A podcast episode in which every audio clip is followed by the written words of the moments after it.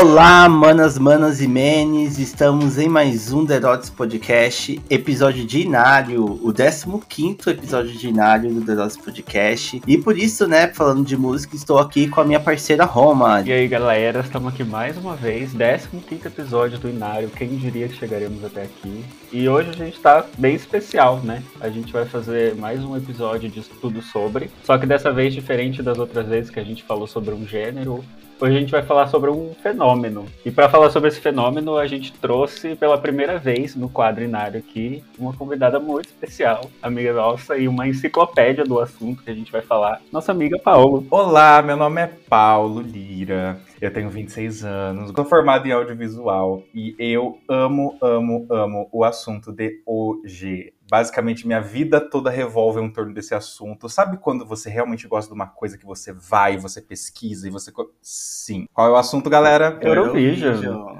Yes! delícia! delícia. Gente, todo ano. Assim, o meu ano tem o calendário romano, né? O meu é o calendário Eurovisivo. Eu pauto por momentos de Eurovision. Tipo, ah, esse mês acontece, esse mês as músicas são escolhidas, esse mês tal coisa vai rolar. E eu fico, meu ano todo vive em função disso. Sou doente? Talvez, mas sou feliz. Mas aí isso, pessoal. É, a gente vai falar sobre a Eurovision, que é, sim, falando de forma bem leiga e escrachada, é uma competição musical que acontece na Europa, mas a gente vai entrar em mais detalhes, que tem várias complexidades dessa competição, não é apenas uma competição, né? Mas a gente vai saber mais sobre a Eurovision depois dos recadinhos, então a gente já volta.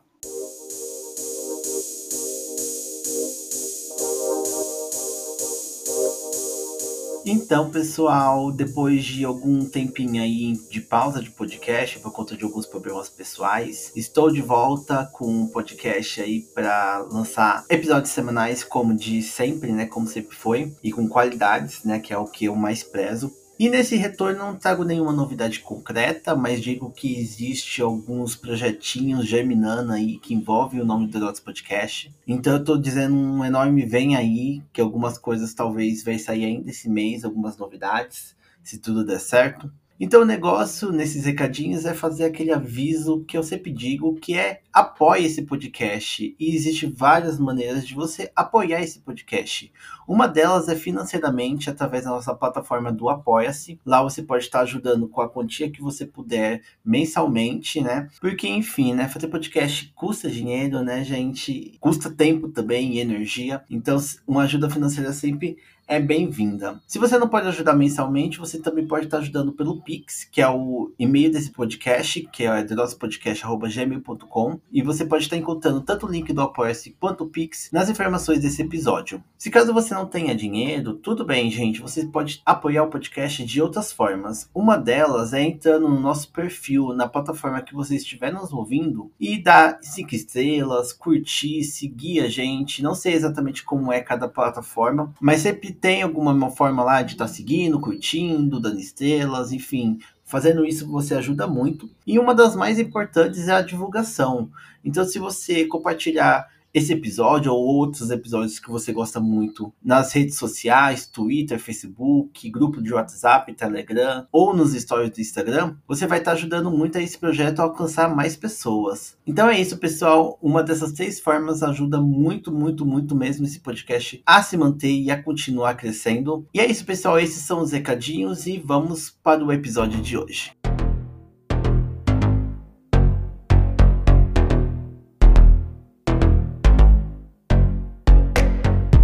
Bom, galera, é, como a gente sempre faz na dinâmica do Tudo Sobre, a gente vai começar com um contexto histórico. É importante falar que a gente escolheu falar sobre o Eurovision no mês de maio, porque é em todo mês de maio que acontecem as semifinais e as finais. Mais pra frente a gente conta para vocês, caso vocês queiram acompanhar, como é que funciona, quando que isso vai ao ar e tudo mais. É legal falar também que eu tenho um conhecimento meio básico de Eurovision. Comecei a acompanhar com mais afinco em 2021 e eu dei sorte porque foi um ano incrível. A gente tem a Bruni também, que tem pouco conhecimento conhecimento. E tem Paulo, que inclusive está aqui com o nome de usuário de Paulo Vision. Eu acabei de ver isso e eu dei uma, eu dei uma leve gaitada quando eu vi.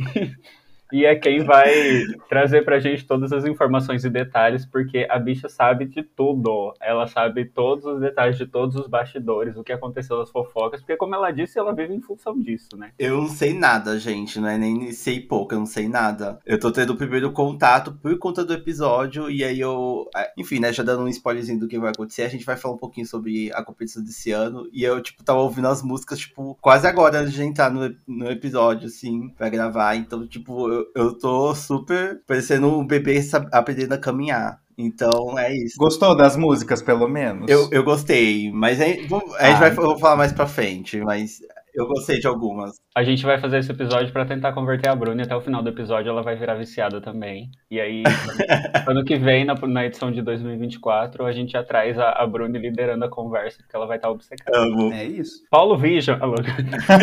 então, começando nessa, nessa ideia né, de contexto histórico, conta pra gente como é que foi a ideia de como é que começou o evento, por que, que eles criaram isso, né? Porque tem toda uma história por trás, né? Tem, com certeza. O, o Eurovision, ele é um, uma competição barra festival. Então, você tem essa ideia competitiva, claro, tem os países que ganham, tem toda a questão de pontuação. Porém, ele surge inspirado no Festival de Sanremo na Itália, que tem desde sei lá quando, que existe até hoje esse Festival de Sanremo, que é um festival para uh, ah, enaltecer e, e, realmente botar em jogo a cultura e a música italiana. Então, inspirou-se nesse Festival de Música da Itália com mais de um país. Porque o que, que aconteceu lá no meio do século XX, galera? Guerra! E a Europa amava uma guerra, né? Então, os países eles estavam todos em frangalhos, estava tudo uma situação hostil entre um e outro. Então, tiveram essa ideia, né? As emissoras tiveram essa ideia de criar um festival de música, porque o que, que melhor para unir as pessoas do que a arte, né? Nesse podcast de música, você sabe muito bem que tem uma coisa que une muitas pessoas, é música, é gosto musical, é realmente essa ideia de uh, se mostrar culturalmente. Então, surge com essa ideia lá em 1956, depois da Segunda Guerra Mundial. Os países, então, eles iam se juntar, cada um com uma música, um representante do seu país, trazendo fazendo uma música nas suas línguas nativas, mostrando a sua própria cultura, para meio que tentar reconstruir uma Europa destruída pela guerra. Então o começo é muito bonito. É que é engraçado você surgir nesse contexto, né? Porque eu comecei a acompanhar faz o que poucos anos e aí já tá em todo um outro lugar, né? Porque pelo que eu tava pesquisando, tipo, atualmente, esse ano, por exemplo, a gente tem é, quantos países participando? 38, 39, não? São 37, 30, né? São 37, eu acho. Esse, não, são 39. E, ah, não lembro.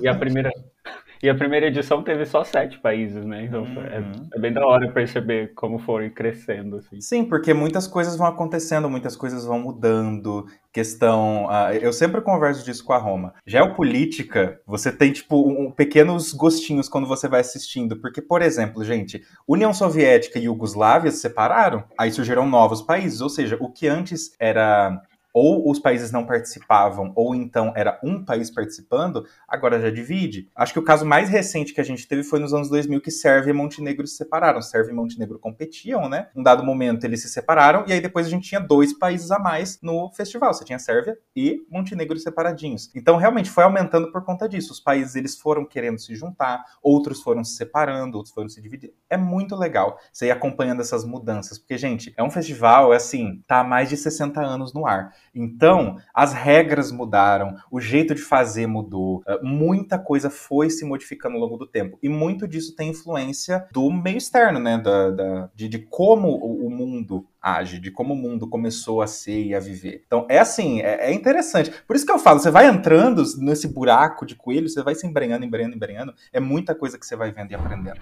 Tanto que recentemente assim, falando de geopolítica, né, teve a questão da Rússia, né, é, da, pra... da, guerra da Rússia com a Ucrânia. A Rússia não tá participando do Eurovision por conta dessa guerra, né? Sim, sim, sim. É, é muito, é muito é, doido. Isso é uma coisa, quando a gente começa a ver desde lá 2009, que teve a invasão da Chechênia, a Geórgia mandou uma música assim mais mas para atacar a Rússia foi banida, porque tem esse negócio que não pode política, blá blá blá. A Rússia foi sendo cada vez mais vaiada ao longo dos festivais. E aí culminou realmente na invasão da Ucrânia, que teve toda essa big cobertura midiática, e aí eles foram banidos do conglomerado de emissoras e, consequentemente, do Eurovision em 2022. E aí esse ano, obviamente, não estão também. Enfim, tretas, tretas, tretas, gente. Se você gosta de tretas, se você gosta de fofoca, Eurovision é para você. Eu achei ótimo, porque eu tinha péssimos conhecimentos em geografia e também nunca fui muito, muito atualizado, assim, na geopolítica. Mas aí, quando eu comecei a acompanhar Eurovision, eu aumentei as minhas habilidades no ter, porque dá para você acompanhar por vendo entretenimento para gays, e aí você aprende sobre geografia, né? Só trazendo uma curiosidade aqui, essa edição, né, a primeira edição uhum. do Eurovision, que a gente comentou que teve sete países, foi a primeira e a única edição, na verdade, que cada país submeteu duas músicas. A vencedora do primeiro Eurovision da história foi a Liz Assia, não sei se é assim que pronuncia o nome dela, mas ela estava representando. É assim mesmo. Ela estava representando a Suíça. E a música que ganhou foi a Refrain, que era uma música da Suíça. E aí, essa foi acho que a única vez que, tive, que os países submeteram mais de uma música, né? E aí entrando um pouco nisso, o Eurovision ele acontece agora em maio, mas ele tem uma programação, como a gente, como você comentou, né, do seu calendário eurovisístico, é, ela tem uma programação que acontece o ano inteiro, né? Se você quiser se afundar mesmo no negócio, você consegue ficar entretido o ano todo com coisas, né? Com certeza, porque o país que ganha é costumeiro sediar no ano seguinte. Então, por exemplo, a, a Alemanha ganhou esse ano. Então, entende-se que a Alemanha vai sediar ano que vem. Mas será que vai sediar mesmo? Então, a partir do momento que ganha, já tem essas discussões para ver se realmente vai ser na Alemanha ou não. Normalmente é. Beleza, uma vez que é a Alemanha, decidiu vai ser na Alemanha mesmo, onde vai ser? Né? Que país, que cidade que vai ser? Muitas vezes é na capital, mas às vezes não. Várias vezes é em outras cidades, por N motivos. Uma vez que decide a cidade, e decide a cidade já avisando essa questão de ah, qual vai ser a arena onde vai acontecer, qual vai ser o slogan, como é que vai ser, piriri pururu. Essas questões mais técnicas, mais práticas, vai ao longo aí desse ano que virá. A partir de setembro, qualquer música lançada a partir de setembro, porque tem que ser músicas originais, já pode ser considerada para ir para o Eurovision, se cumpre todos os requisitos das regras e tal. Então, desde setembro, todo Eurofã já fica com as anteninhas acesa, porque fica, nossa, esse artista aqui é da Bulgária, ele lançou música agora, será que vai, será que não vai? E fica nessa coisa toda. Então, esse fim de ano, né, principalmente começo, janeiro, fevereiro, é quando todas as finais nacionais e músicas explodem, então realmente a gente tem muito, muito conteúdo para ver e para consumir. Uh, março, que é o mês que estamos gravando isso nesse momento, tem as pre-parties, que é quando os artistas eles vão para divulgar música em festinhas eurovisivas ao longo da Europa. Maio, mar... a gente tá em abril, porque eu falei março. Maio é quando rola realmente festival, ao vivaço. Então, assim, realmente o ano todo tem coisas acontecendo. Então, para quem gosta, para quem se afunda, é, é, muita coisa, é muito legal. Quando você entra nos fóruns, entra nos grupos, nessas coisas de discussões, os blogs eurovisivos, que são vários também. Tem blog que é só disso, né? Porque revistas e jornais é um evento anual europeu, então se comenta, claro, mas tem blogs, tem revistas que são só sobre isso, então eles vivem disso, assim como eu. eu tenho uma questão de pessoa leiga. Como é que funciona a seleção da música que vai representar o país? Tipo, essas competições nacionais que você citou, como é que funciona? Como escolhe? Tem várias formas de escolher. Primeira coisa que a gente tem que deixar claro: a gente fala que ah, a música representa o país, o país, o país, mas o governo meio que não tem nada a ver, né? A questão do país. É um conglomerado de emissoras, né? A IBU, emissoras uh, estatais. Então, se o Brasil. Eu sempre dou esse exemplo: se o Brasil tivesse competindo, seria a cultura que estaria fazendo isso, porque ela é a nossa emissora estatal. No Reino Unido é a BBC e por aí vai. Então, a emissora organiza, né? É, é isso. Eu falo que o governo não tem nada a ver, mas é emissora estatal, então é dinheiro público, tecnicamente. Mas enfim, a, a emissora organiza né, competições internas para poder decidir quem é o ato, né, o artista com a música que vai lá. E tem várias formas de se ter essa competição, que a gente viu aí ao longo dos anos. A mais comum é fazer como se fosse um mini Eurovision mesmo. Um, um artista ou banda entra com a sua música e aí elas competem entre si. A vencedora vai para o Eurovision. Tem alguns casos como Sanremo na Itália ou o Festival Kengas na Albânia, onde é um festival do país que um dos prêmios é ir para Eurovisão, que em Portugal eles chamam de Festival Eurovisão da canção. Um, um dos prêmios é esse. O vencedor pode aceitar ou não. Muitas vezes aceita, mas às vezes não, e tá tudo bem porque é a regra desse festival em específico. Às vezes você tem selecionado o artista e aí a competição é para decidir a música dele. Então o artista ele apresenta três, quatro músicas, e aí as pessoas que estão votando escolhem a música, porque o artista já está escolhido. Às vezes, o vencedor do The Voice do país vai para o Eurovision, e aí seleciona uma música internamente, vários países já usaram e usam dessa tática. E, por último, uma forma também que acontece é a seletiva interna, que a gente chama, que é o quê? Não tem competição, não tem voto, não tem nada. A própria emissora seleciona internamente um artista e uma música e fala: ó, oh, gente, nossa música é essa. Então são múltiplas as formas de você ter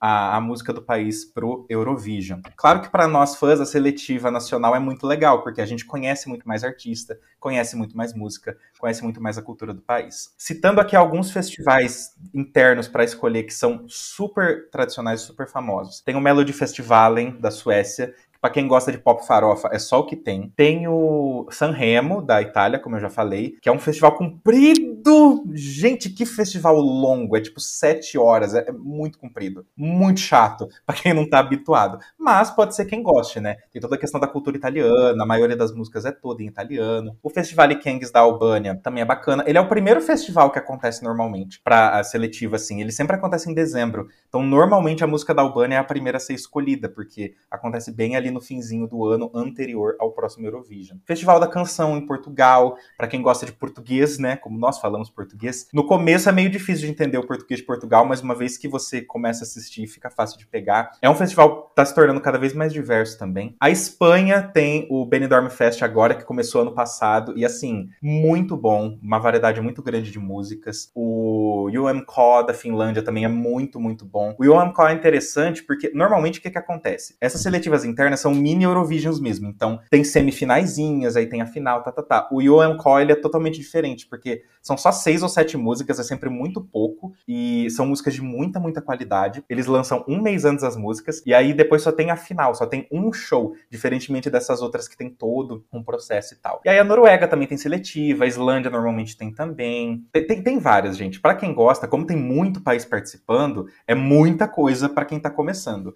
Mas é legal. É legal porque realmente você conhece muito mais da cultura do país. O Eurovision, ele é uma forma de você conhecer a cultura dos países, mas se você quiser se aprofundar mais, essas seletivas nacionais são bem legais também. É, o que eu acho legal das seletivas nacionais é que dá para você passar nervoso logo cedo, né? Porque quando eu comecei a acompanhar o Eurovision, eu peguei mais a época do festival mesmo. Então, eu ficava indignado com as músicas que eu torcia e que não passavam para final. Aí quando eu comecei a acompanhar as nacionais, você já começa a ficar puta logo no começo, que você fala: "Como assim essa música não foi escolhida e escolheram essa bosta aqui, ó, sem graça nenhuma. Tem uns esquemas também, né, que a gente vai explicar um pouco melhor as regras, né, mas tem essa divisão entre o voto do público e o voto de um júri técnico. E aí às vezes você fica muito indignado. Por que, que o júri técnico deu mais votos para essa música aqui, sendo que a música nem é boa? Mas, enfim, é, aproveitando que a gente entrou nesse debate, uma vez que a gente já conhece mais ou menos como é que funciona o Eurovision, como é que funciona a dinâmica do festival em si, né? Como que são as regras? Tem algumas regras que a gente meio que já citou, né? A partir de setembro as músicas são lançadas e elas têm que ser inéditas. Uma curiosidade também é que as músicas têm no máximo três minutos de duração, né?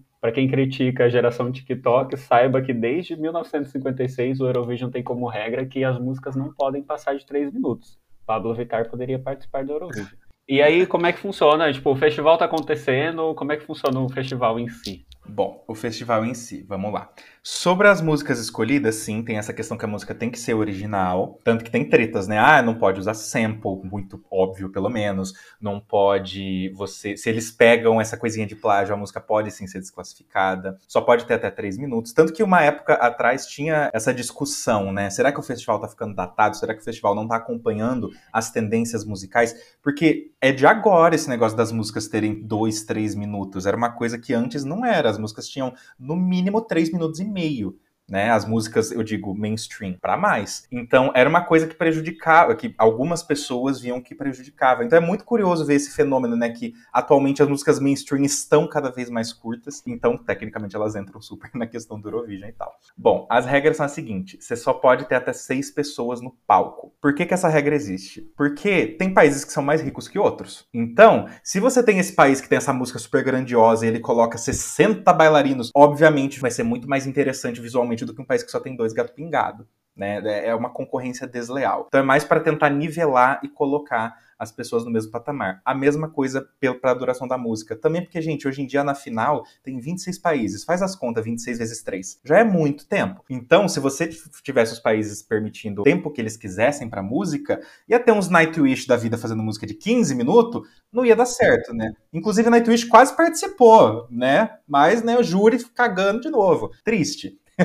Enfim, pesquisem Sleepwalker 2000. Delicinha. Bom, outra regra que é legal saber: tem que ser ao vivo. Recentemente foi mudando um pouquinho, pode ter algumas bases pré-gravadas, mas 80% da música, 90% tem que ser ao vivo. Você tem que ter o cantor ali performando ao vivo, os backing vocals também. E isso, na minha opinião, é muito louco, porque obriga os artistas e o time a ser criativo. Porque se você só pode ter seis pessoas contando com o artista, backing vocal, possíveis bailarinos, bailarinos se você quiser e tal. Você tem que arrumar um jeito de unir tudo isso. Então você tem bailarinos que são backing vocals. É muito doido isso, é muito legal e tal. E também para dar essa nivelada na concorrência, né? Porque aí você não não deixa algumas pessoas sofrerem pelo fato de não conseguir pagar tanto para participar ou coisas assim, biriri bururu. Uma coisa que eu acho legal de mencionar é que a gente está comentando aqui essas características aí do, do palco e tudo mais, mas é legal falar que o Eurovision tem esse apelo, né? Tipo, as, a, o que decide o país que vai ganhar ou não é a performance ao vivo ali na final. Tem muita música que sai, que a gente ouve a versão de estúdio, gosta dela, mas aí chega na, na final lá, o artista não consegue se virar ali no palco e acaba que as pessoas, tipo, cagaram pra música depois, sabe? É, já aconteceu algumas vezes, né? De ter músicas favoritas e a apresentação da música ser ruim e as pessoas só largam a mão, assim, falar, ah, não serviu, beijo para você fica pra próxima. E... e rola o extremo oposto também. Rola aquelas músicas que ninguém dá nada, só que chega na performance é uma coisa tão criativa, tão doida, tão bacana. E um país que faz isso melhor que ninguém é o Ucrânia. A Ucrânia, na minha opinião, é o país que melhor faz staging de todos, assim. Porque em 2011, eles mandaram uma música que chamava Angel, que é uma música bonitinha, legal e tal, mas é o que a gente chama de meio de tabela. Ou seja, ela nem seria vencedora, iria muito longe, mas também não seria lá embaixo, não seria ruim. O meio da tabela. Porém, a performance, eles colocaram uma artista de areia, que ela faz imagens de areia, projetaram ela fazendo ao vivo no, na tela. Isso é algo que leva tanto, tanta performance. 2014 também, eles botaram um cara numa roda de hamster gigante. É umas coisas tão absurda e tão louca, mas que eleva a música, fica interessante, sabe? Então, fica a dica de Eurovision para quem está nos ouvindo. Você pode ter a pior ideia do mundo. Se você sabe vender, você leva longe. Ou você pode ter uma ideia muito boa. Se você não sabe vender, ninguém vai te ouvir, cara. É, eu, eu tava. Quando eu tava fazendo uma pesquisinha, né, pra não chegar seca aqui, né? Eu tava dando uma olhada nos vídeos dos vencedores, né? Não deu olhada em tudo, porque também é muitos países, né? Como vocês citaram aí, para ver tudo, tudo em tão pouco tempo. Uhum. Mas eu tava fazendo uma trajetória, assim, dos vencedores, né? Desde o início até aqui. E eu percebi, assim, que a partir mais dos anos 2000, começou a, a a investir em performance, né? De tipo ter mais artistas no palco que não são necessariamente os artistas que estão cantando, mas estão dançando, performando. Até mais agora uma coisa mais digital, né? Trazendo um, uns, uns telão enorme, fazendo uns visuais assim que é o que molda, né? Eu acho que até molda até um pouco pela energia da MTV, né? Da, da, das premiações que tem toda essa coisa de perf grande performance junto com a música, que eleva a música. Então deu pra sentir isso, né, na mudança de tempo do Eurovision, assim, que no início eu sentia que era mais o cantor, né, mais o cantor lá com a sua bandinha cantando, que é do que a gente tinha, né, na época, né, e aí conforme a música foi virando uma performance, né, uma grande performance no palco, eu senti que foi, foi fluindo isso também no Eurovision, assim, pelo que eu senti. Não, você está certíssima, porque entra naquela questão da mudança da sociedade. Antes, uh, tinha gente que não tinha TV em casa, então ouvia o Eurovision pelo rádio. Então não tinha motivo para você ter uma performance performance, uma grande performance, porque né, ninguém vai ver, ou então poucas pessoas vão ver, não vai ser tão apreciada você colocar muito trabalho para não ter tanto resultado. Porém, com o passar do tempo, foi se tornando um grande espetáculo televisivo mesmo, porque é televisionado, né, sempre foi desde o começo, então isso foi realmente se tornando cada vez mais uma prioridade né? Você fazer uma performance bacana, você ter visuais bacanas, isso é legal. Na minha opinião e na minha visão e na, da maioria dos fãs, acho que eles vão concordar comigo, ainda é um concurso de música. Então a música tá em primeiro lugar, a música tem que ser boa. Pode ser ruim o quanto for e a performance é incrível, não, bate, sabe? Ganha pontos pela performance, mas a música ruim, né, não tem muito o que fazer. Só que o, o ideal realmente é esse combo, é essa essa limiar ali entre você ter uma coisa boa, uma coisa não. Mas é muito legal isso que você citou né, de que ah, antes não era tanto assim, aí conforme o tempo foi passando, hoje tem essas performances, questão do digital. Em 2006 foi o primeiro ano que eles permitiram fogos de artifício, né, esses pirotécnicos, essas coisas todas. Antes não tinha, porque questões de segurança, questão que ninguém pensou nisso antes. Tanto que a Romênia em 2003 eles quiseram usar, né, pirotécnicos tal, só que falaram, gente, não, não pode, por regulações de segurança, não vai poder, não vai dar certo. Então o que, que eles fizeram? Eles foram criativos. Aí que entra a questão da criatividade, que é algo que eu acho maravilhoso. O palco deles tinha um monte de latão, assim, sabe, barril de lata, e eles pegaram o negócio de solda e começaram a soldar os barril no palco. E a solda fazia como se fosse fogo de artifício, tipo, pss, pss, e saía umas coisas maravilhoso, muito incrível, muito incrível. E aí no ano seguinte colocaram essa questão do, do, do, pirotécnico, foi o primeiro ano que teve. Então, o festival realmente ele vai se adaptando, ele vai mudando, dado as demandas que aparecem, também as mudanças da sociedade que tem. Essa questão de projeções na tela mesmo, em 2013 não era permitido, mas em 2014 já começou a ter. Então, é, é uma coisa muito bacana você ver também essa, essa mudança do, do audiovisual mesmo, das coisas que são empregadas, não só do audiovisual, mas também do, do, do show como um todo, do palco, né? Porque você ter pirotécnico em show não é uma coisa uh, de 2006. Antes já tinha, mas no Eurovision começou a ter em 2006. Porque eles viram, não, realmente isso aqui é algo legal, é uma demanda, o público vai gostar de ver. E convenhamos, né, gente? É pro público ver. É ah, uma música paz gay, as gays gostam, então é isso. É isso que é gostoso. Eu acho legal também, é, pensando nessa questão de como foi mudando o audiovisual, é que nos últimos anos tem até essa questão do jogo de câmeras, né? Que é o, o próprio artista, a delegação, digamos assim, uhum. assim, que escolhe como é que vai funcionar isso, né? Eu vi até uns memes assim no ano que eu comecei a acompanhar, que tem performances que elas funcionam muito bem para televisão, mas no ao vivo acaba ficando meio estranho, tipo a galera usando chroma key ou usando uma maquete muito pequenininha que na TV parece algo grandioso, uhum. mas para quem tá lá assistindo é um negócio minúsculo no palco que não dá para enxergar, mas é muito legal ver como é que isso vai se adaptando. Assim. Sim, no fim do dia é bom você ter, né, um show pra galera de casa, porque eles que estão votando mais em peso. Mas também é legal você ter o show pra galera da arena. Eu acho que realmente o ideal é você ter esse limiar, ter os dois. Um show que fica bom na uhum. câmera, mas é bom para quem tá lá também. E aproveitando ensejo, né, pegando aqui a lista da, da, das regras que a gente estava falando, essa questão dos pontos. Quem dá pontos são os próprios países que estão participando, eles que votam.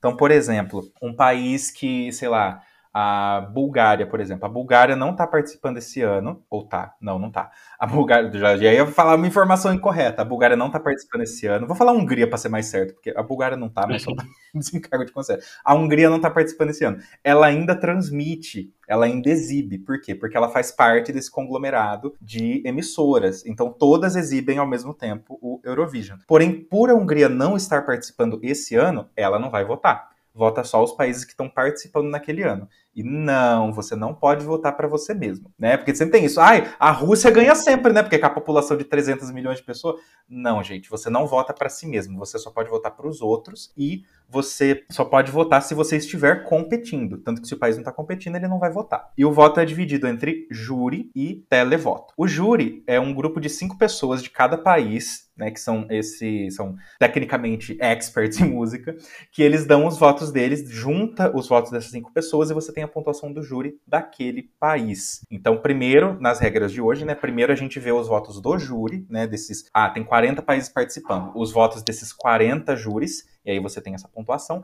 e depois vem o voto do televoto, que são as pessoas de casa de cada país. Então, a Romênia, as pessoas que estão assistindo na Romênia votam esse é o voto do público da Romênia. Esse é o voto do público não sei o quê. Aí junta os votos de todos esses públicos, que aí você tem a pontuação do televoto, que junta depois. É 50-50. E esse ano deu uma mudada, né? Tipo, porque essa dinâmica é feita, eles juntam os votos, e aí isso decide quem vai pra final e depois quem ganha, né? Mas esse ano parece que mudou, né? Alguma coisinha assim. Então, falando brevemente sobre essas mudanças que eu acho super interessante, o televoto ele foi instituído em 98, se eu não me engano, mas foi lá no finzinho dos anos 90, antes antes era só voto de júri. E aí juntava tudo, juntava tanto o voto do júri quanto o televoto como uma coisa só para dar pontuação. A partir de 2008, eles começaram a dividir um pouco isso de uma regra meio estranha assim, era só televoto que ia, mas o júri escolhia o último.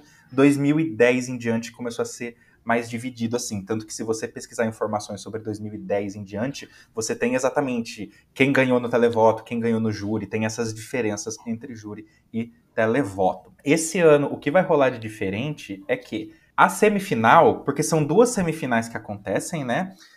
Na terça e na quinta, e aí a grande final acontece num sábado. Antes era mesmo esquema para todos os shows, voto de júri voto de televoto, e quem fossem os 10 mais votados nessa média entre os dois ia para final. Esse ano o que vai rolar de diferente é que só o televoto que vai decidir quem vai para final. Então desses 17, 18 países que estão na semi, só os 10 que o televoto votou mais vão para a final. O que é ótimo, que diminui um pouco os casos de homofobia de, dos últimos anos que a gente acompanhou. Tem muito artista muito bom que acaba não passando, porque às vezes acontece, né? Tipo, tem o, o televoto tem um peso muito importante, mas o júri técnico também tem. Né? Então, às vezes acontece do júri técnico dar uma nota muito baixa para um artista que foi muito bem votado no televoto e vice-versa. E aí, às vezes, um artista que você gosta muito não passa para final por conta dessa baixa pontuação, né? E aí tem esse esquema de que a cada ano são diferentes os números de, de países que participam, até pela questão que o Paulo comentou. Existem alguns países que anunciam a não participação por questões financeiras ou às vezes questões políticas que a gente vai trazer umas curiosidades um pouco mais para frente. Mas aí depois que são instituídos quais países participam, eles fazem um sorteio, é, bem estilo sorteio das chaves de grupo da Copa do Mundo. E aí eles decidem quais países vão para a primeira semifinal e qual vão para a segunda. Então tem um número X lá de países para cada uma delas e desse número 10 passam para a final da primeira semifinal e 10 passam para a final da segunda semifinal. E na final, ao invés de serem só esses 20 países, além desses 20, a gente tem mais 5 ou mais 6 países, que a gente vai explicar quem são eles agora. É, cinco desses países são o Big Five, que são quem, Paulo? São Itália, Reino Unido, Alemanha, Espanha e França. Que lindo! O que, que todos esses países têm em comum? Dinheiro.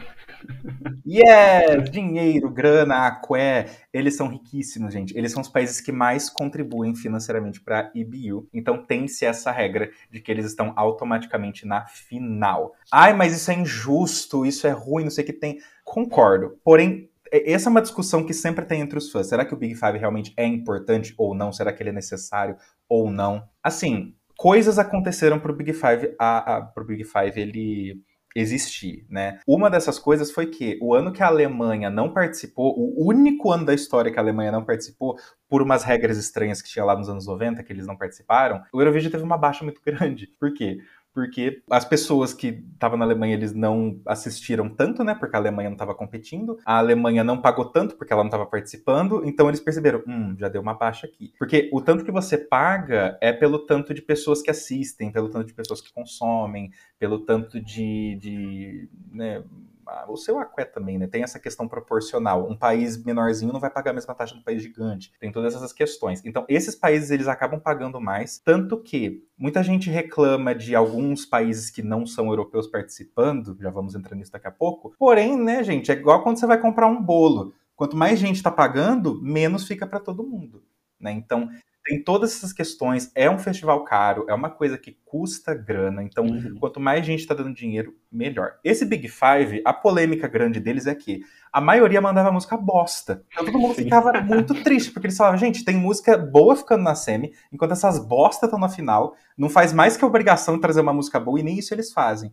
Porém, né, essa nova década está trazendo um ressurgimento desse Big Five. Eles estão se esforçando e é isso que a gente quer ver, né? A gente quer ver um show conciso, um show bom. E o sexto país que aparece na final automaticamente é o país sede. Lembra que eu falei que quando o país ganha ele cedia no ano seguinte? Então, uma vez que ele ganha, ele automaticamente já está na final também. E aí, se o país sede é o Big Five, como foi o que aconteceu ano passado no caso da Itália, aí né, ele já tá junto já, né? Aí são 25 países na final e não 26.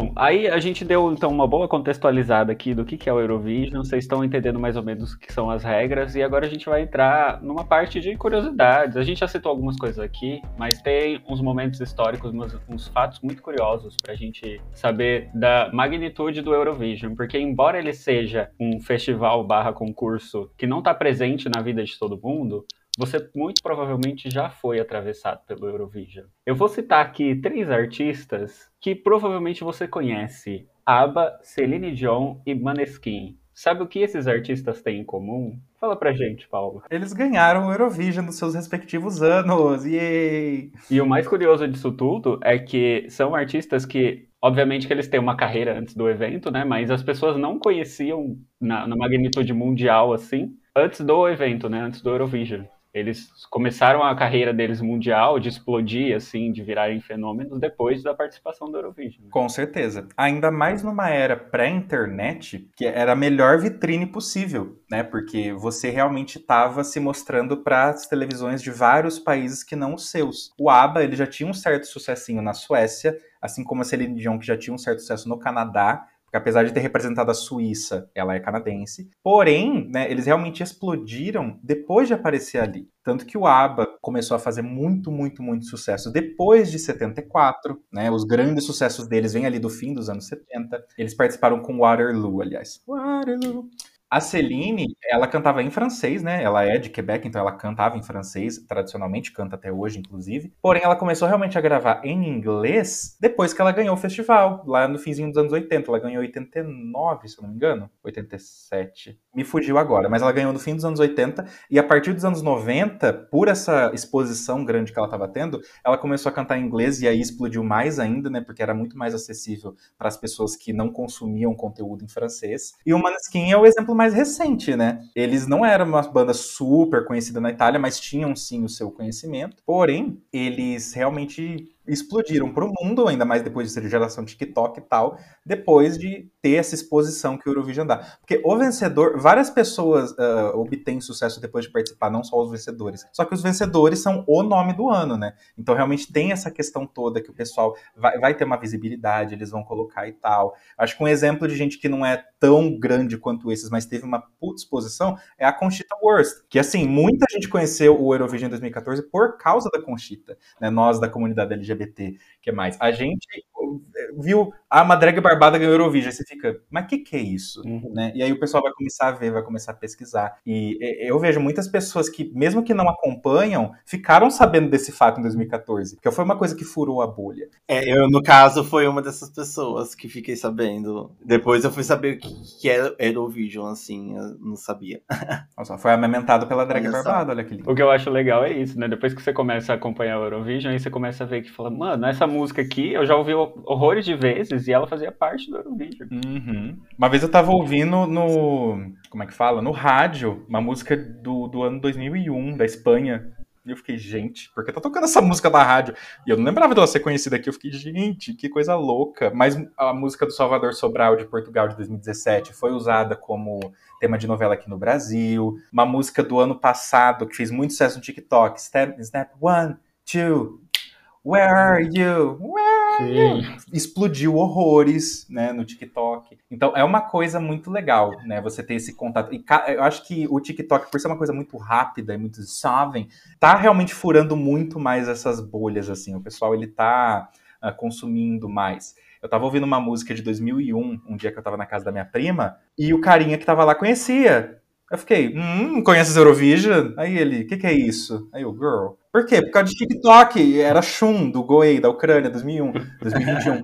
Eu fiquei, gente, essa música tá no TikTok porque é uma música tão específica, assim, sabe? É um folk eletrônico, mas tava. Então tá sendo muito legal essa nova exposição que tá sendo. E, numa era pra internet principalmente, essa era a melhor vitrine que você podia ter. É, e, e, pensando no ABBA, né? Que, tipo, o ABBA é o ABBA, gente. Ele é um dos maiores grupos musicais da história, assim. Todo mundo conhece o ABBA tanto as pessoas mais velhas quanto as pessoas mais jovens. Esses tempos, né, teve um redescobrimento do ABBA pela juventude aí, por conta do TikTok, né? Então é um, é um grupo que é atemporal, assim. Eu fiquei muito surpreso quando eu descobri que foi a partir do Eurovídeo que eles começaram a fazer sucesso, assim. E eu acho que é isso, assim, eu acho que foi o maior feito, né, que o Eurovídeo poderia ter feito, foi no, nos dar o ABBA. Eu acho que eles estouraram de uma forma tão é, megalomaníaca que uhum. se você pegar os vencedores dos anos seguintes, é muito uma galera tentando copiar o que o ABBA fazia, sabe? Pra ver se, se vendia a mesma fórmula de sucesso. Eu, eu senti isso, uhum. né? Que eu assisti o um videozinho mostrando a evolução, né? Quem, os vencedores desde o início até o fim.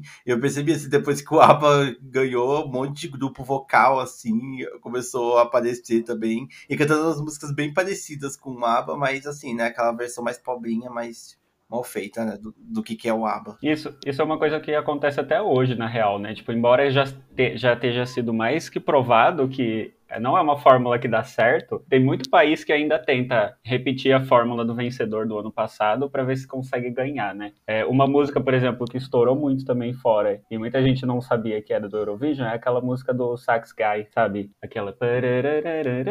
Era do Eurovision. Meme, meme eterno. E até hoje alguém enfia esse homem em alguma música para ver se ela vende de novo, sabe? E nem sempre funciona. Sim, mas ai, maravilhoso. Maravilhoso. É muito louco isso. É. Mas falando especificamente do ABBA, o que eu acho legal deles é que não só na questão do festival, mas, gente, eles criaram a fórmula da música pop, sabe? Que muita gente. É por isso que eu acho que a Sim. Suécia é o grande expoente de música pop da Europa, porque todo mundo segue essa linha abística, por assim dizer. É, é, muito, é muito específico, tem, tem um jeito muito ABBA de fazer as coisas que fica claro depois no festival, porque a gente tem isso visualmente, mas mesmo músicas que não são do Eurovision, a gente vê isso acontecer. Então, realmente, é o maior case de sucesso todo ano, todo fucking ano, tem alguma menção a ABBA de alguma forma. Se você assistir Eurovision de qualquer ano, vai estar tá falando de ABBA, em algum momento. Nem que seja uma frase, mas eles falam. Ou toca Waterloo, ou mostra a foto deles, alguma coisa vai ter, porque realmente é assim, é o tesourinho Eurovisivo.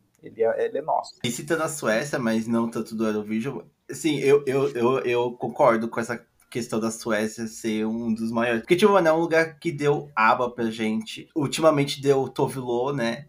Robin saiu também da Suécia. O, o, um dos maiores produtores do pop, que fez as maiores músicas pop, que é o Max Martin, também é da Suécia. Então, tipo, a Suécia é, tipo, é, outra, é outro nível, né? Tanto que é, isso é uma coisa que entristece nós, fãs, porque nós gostamos de ver variedade, nós gostamos hum. de ver cultura, uma coisa própria do país. E a Suécia, por ser muito forte em música pop, popão chiclete, essas farofona, eles basicamente só mandam isso e funciona, funciona, porque é de muita qualidade, é muito bom. Mas queremos ver outras coisas, né, gente?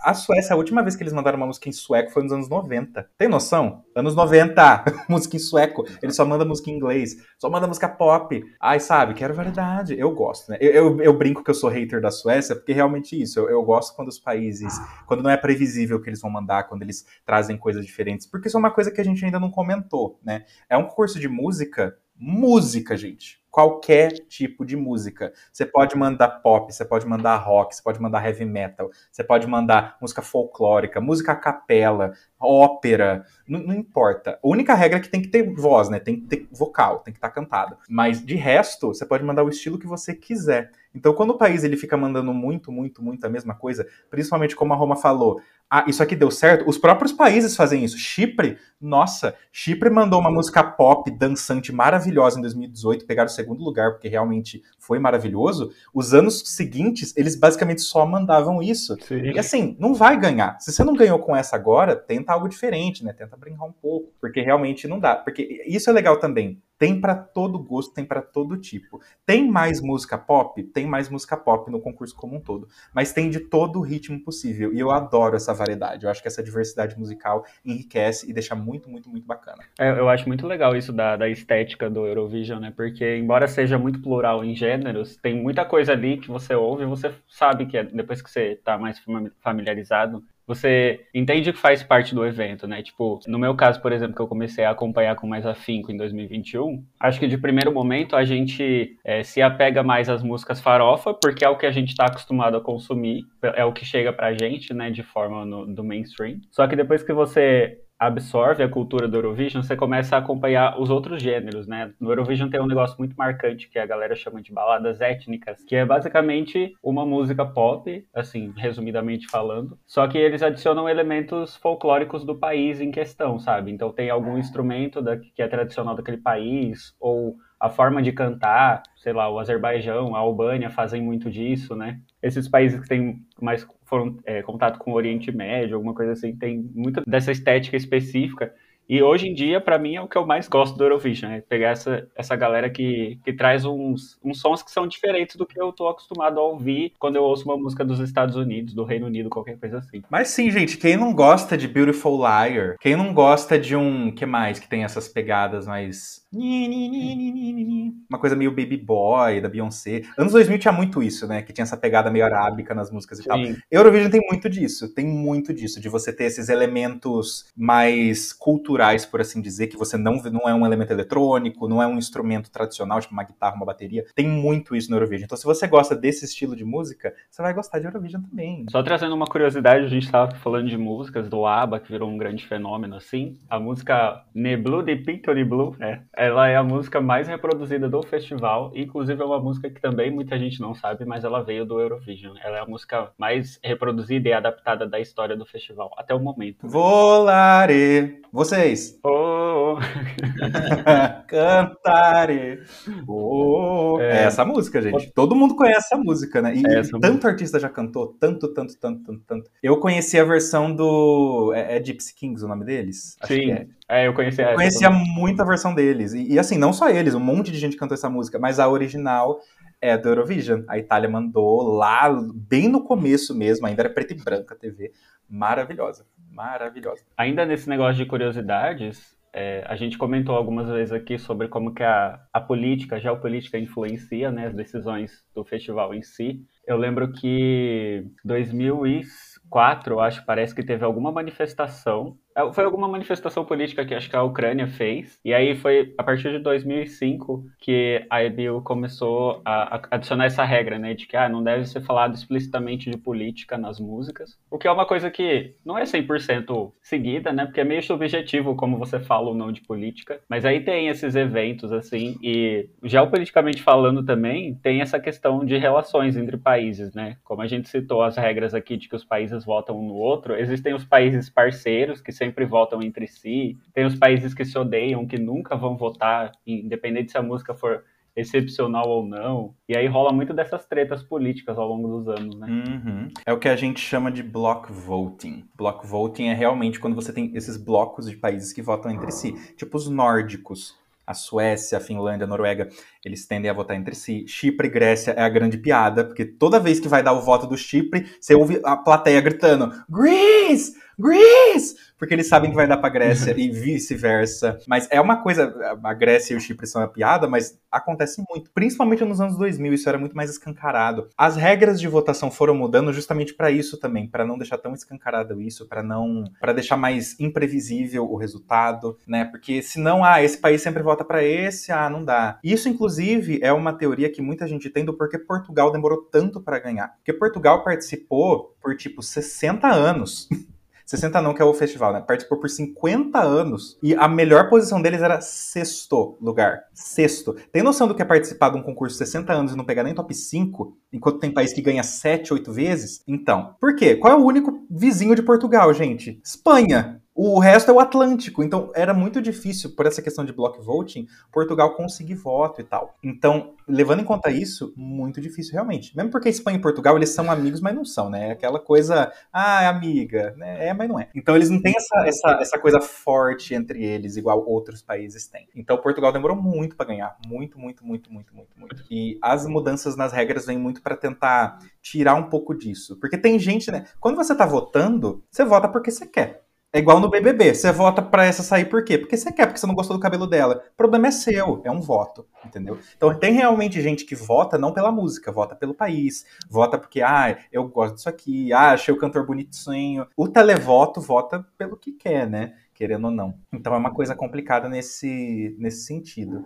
Mas é, tem muito isso de block voting, tem muito isso de países que a Armênia e o Azerbaijão, eles raramente dão votos um pro outro. Raramente. Eu ia falar nunca, mas posso morder a língua, porque realmente não dá. Quando dá, tipo, um ponto, é uma coisa muito pequena.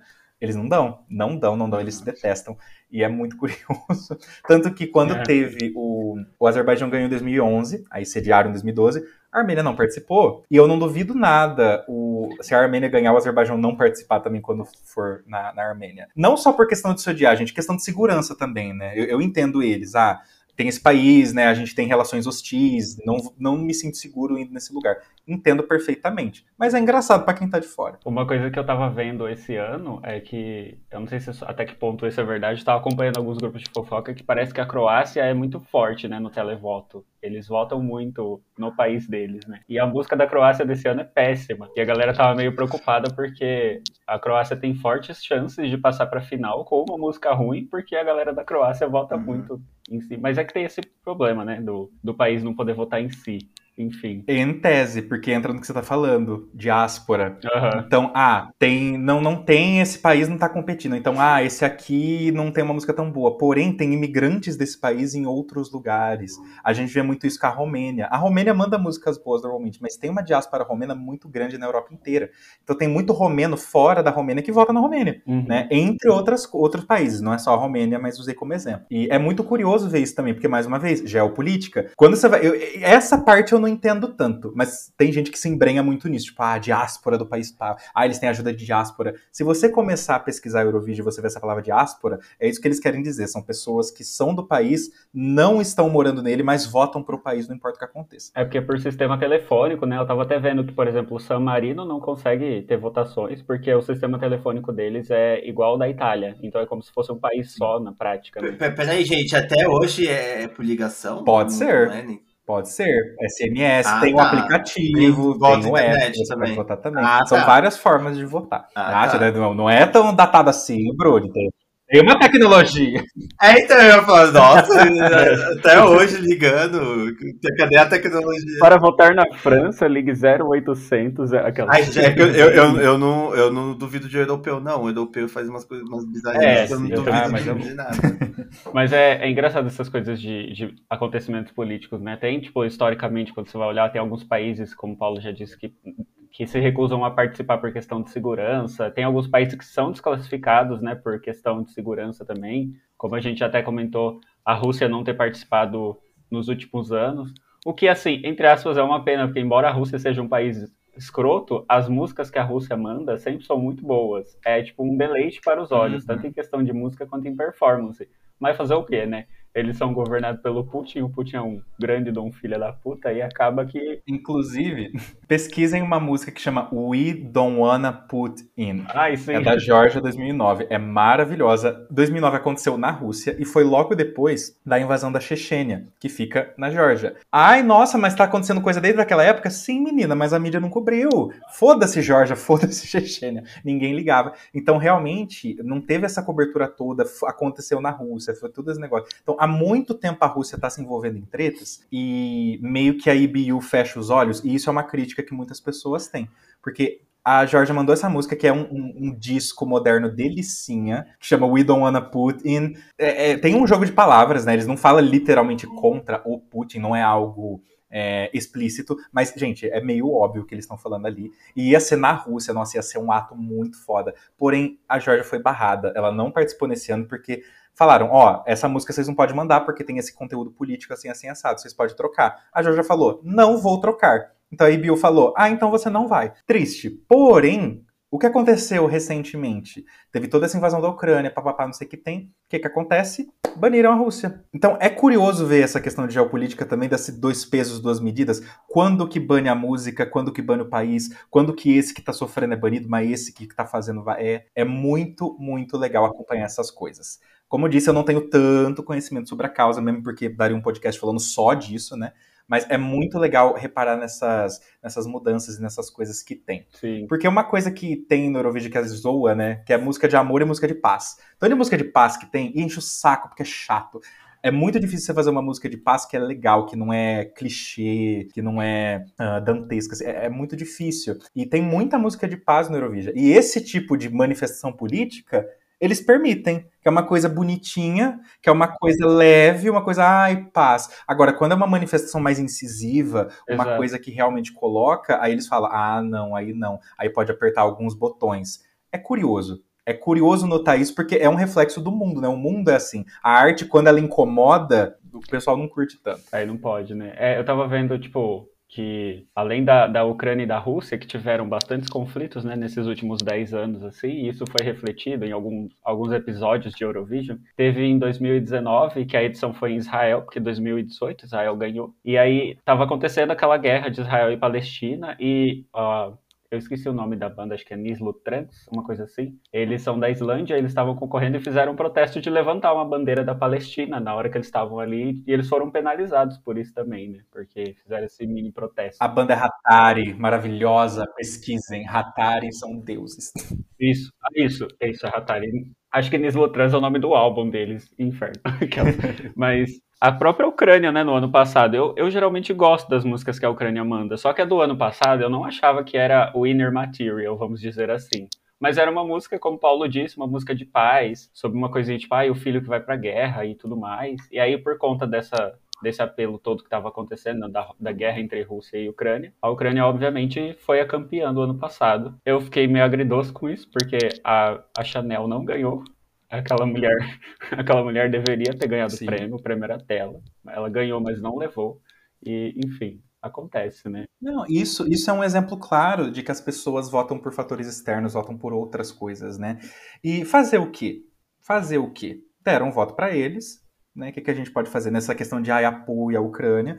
Porém, entra naquele negócio, a Ucrânia está em guerra, eles vão sediar? Não, que é o que aconteceu agora, né? Quem vai sediar vai ser o Reino Unido, porque eles não estão em condições. O ainda é da Ucrânia, né? Mas eles ficam com essa coisa híbrida entre o Ucrânia e, e Reino Unido para sediar. Tanto que você vai ter apresentadores que são ucranianos, vai ter uh, todo o. É como se fosse o Eurovision da Ucrânia mesmo, só que vai ser no Reino Unido. Não vai ser a Ucrânia que vai sediar. É tipo assim, ó, galera, empresta aí o apartamento, porque tá bagunçado é, aqui. É sobre. Inclusive, um parênteses. Por que, que é legal sediar? Ainda mais, gente, pense para a internet. Agora também é muito bom, mas pense para a internet você está mostrando o seu país para o mundo, porque você tem, você pode mostrar filmagens do seu país entre um, um, ato e outro. Você pode mostrar a cultura do seu próprio país, né? Porque você tem os atos de intervalo, então você traz artistas ali do seu país para cantar, para trazer um pouco dessa cultura, biriri bururu. Eu acho que o último caso que isso aconteceu com peso foi realmente quando Portugal ganhou, porque Portugal nunca tinha ganhado. Todos os vencedores recentes já ganharam em algum momento. Portugal foi o único assim que nunca tinha ganho antes. Então, foi a primeira vez que pessoas que nunca tiveram tiveram a ideia de pesquisar Portugal, viram Portugal nas suas TVs, entendeu? Porque eles mostraram as praias, mostravam a comida, mostravam a, a cultura do fado português. Então, isso eu acho que é muito legal. Por isso que eu gosto quando países que nunca ganharam ganham, porque é uma forma deles realmente se mostrarem para o mundo. E aí melhora turismo, não só na época do festival, porque as pessoas vão para lá para assistir, mas tendo essa vitrine na TV de toda, todas não, né, mas de muitas televisões europeias, as pessoas se interessam e falam: "Nossa, que legal, legal para passar minhas férias. Então é muito bom para um país sediar o festival. Claro que custa muita grana sediar, mas os louros que corre depois dependendo da situação, podem ser muito, muito positivos. É, aproveitando esse gancho que você falou de Portugal e da cultura local do país, é, tem uma curiosidade também na, nas músicas do Eurovision, é que a maioria dos países submete músicas em inglês, mas tem alguns países que ainda estão ali na, quase que como uma luta mesmo, né? Para fazer questão de sempre mandar músicas que são cantadas na sua, na sua língua vernácula. Portugal é um exemplo disso até a página 10, porque existiram alguns anos que eles mandaram músicas cantadas em inglês, mas é um dos poucos países que ainda manda, né? Música é, cantada em português. A gente tem a França, que quase sempre canta música em francês. Enfim, é, tem alguns países que ainda resistem, né? Nessa coisa. Eu lembro até que você comentou que esse ano é, foi o ano que mais teve músicas é, com línguas latinas né? Esse ano, não, não sei dizer. Mas sim, os países de língua latina eles sempre arrasam, porque Itália quase sempre manda em italiano, França quase sempre manda em francês, Espanha quase sempre manda em espanhol e Portugal quase sempre manda em português. A Romênia, ela é um caso à parte. Raramente ela manda música em romeno, mas manda, não é como se não mandasse.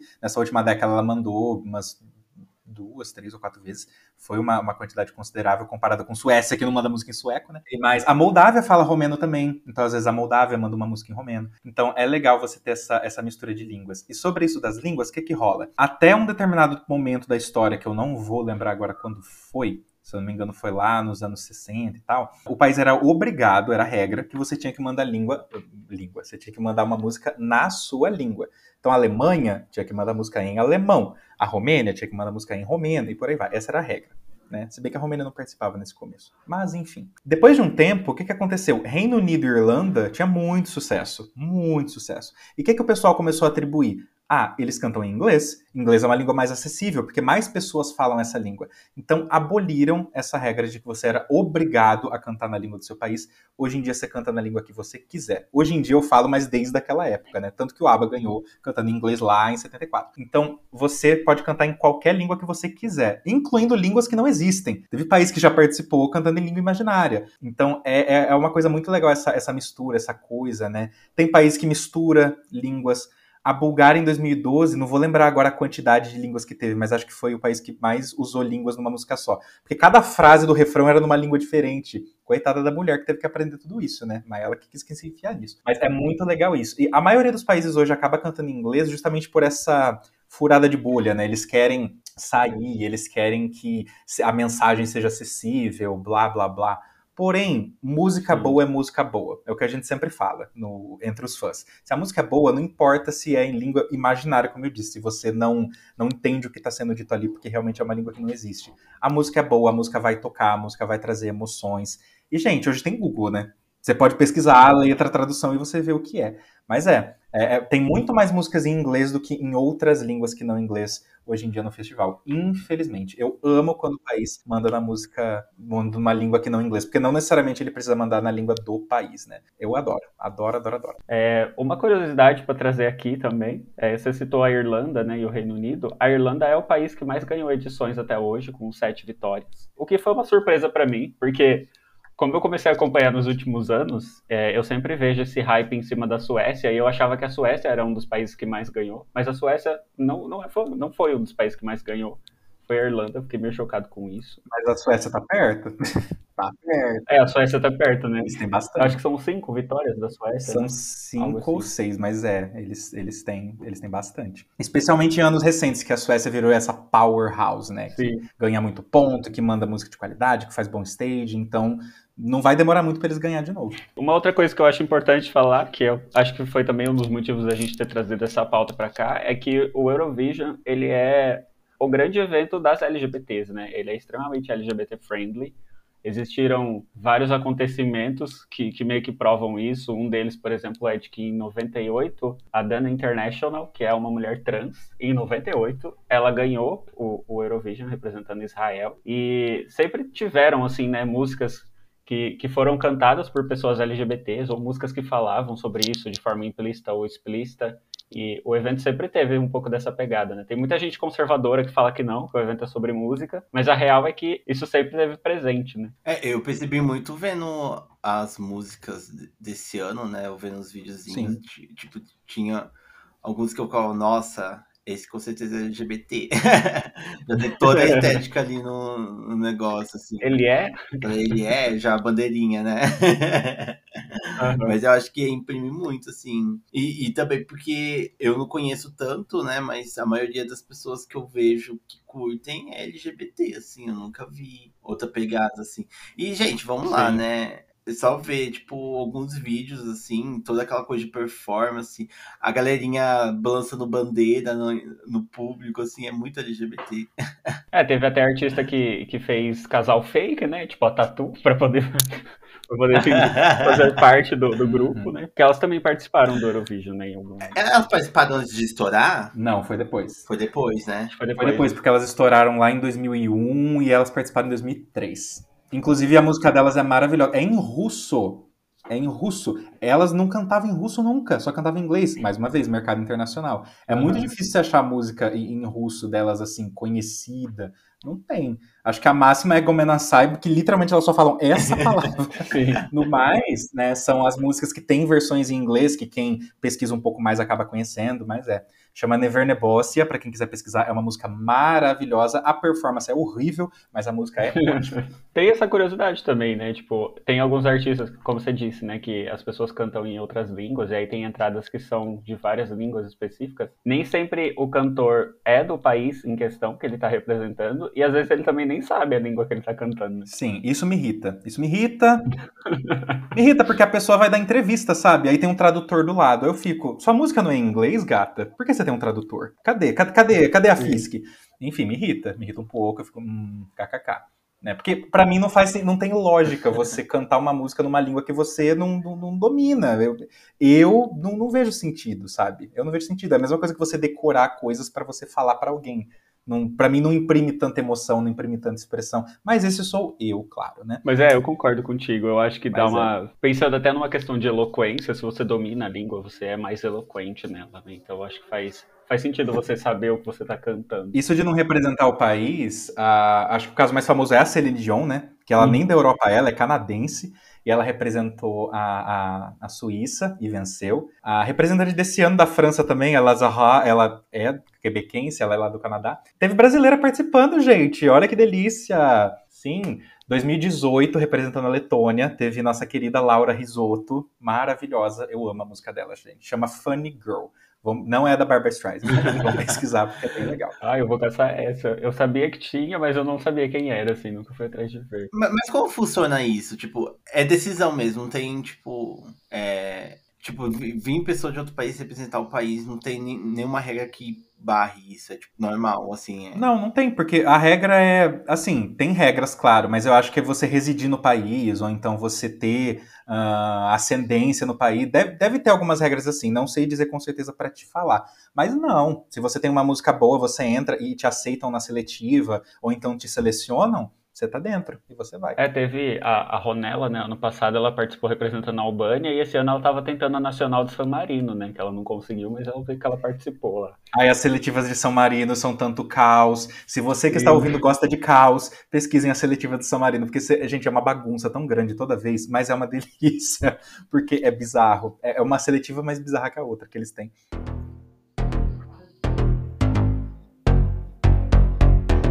Eu, quando tava, assim, olhando por fora, né, e do pouco que eu sei sobre Eurovision, eu achava que o Eurovision era muito mais pop. De certa forma é, mas, assim, eu ouvindo as músicas desse ano, né, tentando aprofundar, eu fiquei bem surpreso, assim, com algumas coisas, assim, de, tipo, ter é, música de rock, né, ter... É, eu imaginei que essas étnicas existiam lá, já, já sabia mais ou menos, mas eu não sabia que tinha gêneros tão diferentes um do outro. Eu achei que era super indo pra uma pegada mais pop mesmo. E aí eu me surpreendi bastante, assim, com a diferença de ritmo e também de estética do, dos cantores, né? Tipo, tem cantores que tem, passam uma personalidade muito diferente um do outro e alguns que eu não imaginava que estava dentro do Eurovision, assim. Até pensando de uma coisa mais grotesca, uma coisa mais bizarra, assim, que eu achei que não cabia dentro do festival, podemos dizer assim. A própria Atari, que a gente comentou em 2019, eles são uma banda super dark wave, digamos assim. Em 2006 teve a Lorde, não a Lorde da Nova Zelândia, é uma banda que chama Lorde com I no final. E eles são aquele rockzão pesado, clássico dos anos 80, 90, assim. E eles ganharam o Eurovision de 2006. Então não é uma coisa só, tipo, tem música diferente, mas o que sempre ganha é pop. Não, às vezes a música que ganha é uma música diferente mesmo. Sim, e tem também fases, né? Assim como a música como um todo. Nos anos 90, se você olhar os vencedores, tinha muito baladão. Muito baladão. Uhum. Anos 2000, aquele começo etnopop fritando. 2003, 2004, 2005. Turquia, Ucrânia e Grécia. Era mulher, diva pop, cantando com umas instrumentos no fundo maravilhoso. Só que aí vem a Finlândia 2006 com os monstros cantando hard rock, aleluia, e o pessoal respondeu super bem. Então, o, o ideal que eu vejo no Eurovision, e cada vez mais isso está se, se mostrando, é originalidade. Seja original, seja autêntico, né? Porque em 2021 ficou muito claro isso, até comentei com a Roma. Teve, tipo, os artistas que ficaram em boas posições eram aqueles artistas que estavam fazendo músicas deles.